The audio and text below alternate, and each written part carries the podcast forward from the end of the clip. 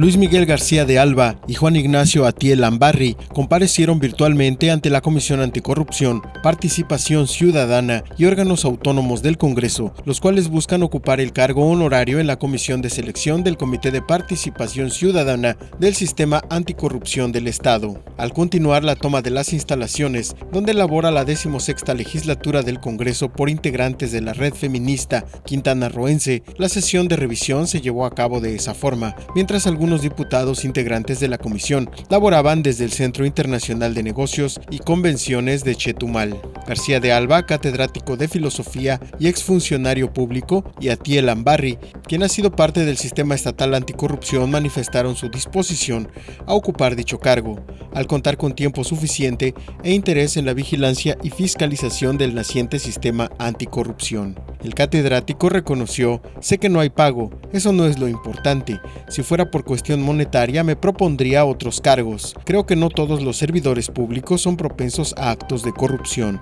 ni que el lema del que no tranza no avanza sea un denominador común en la función pública.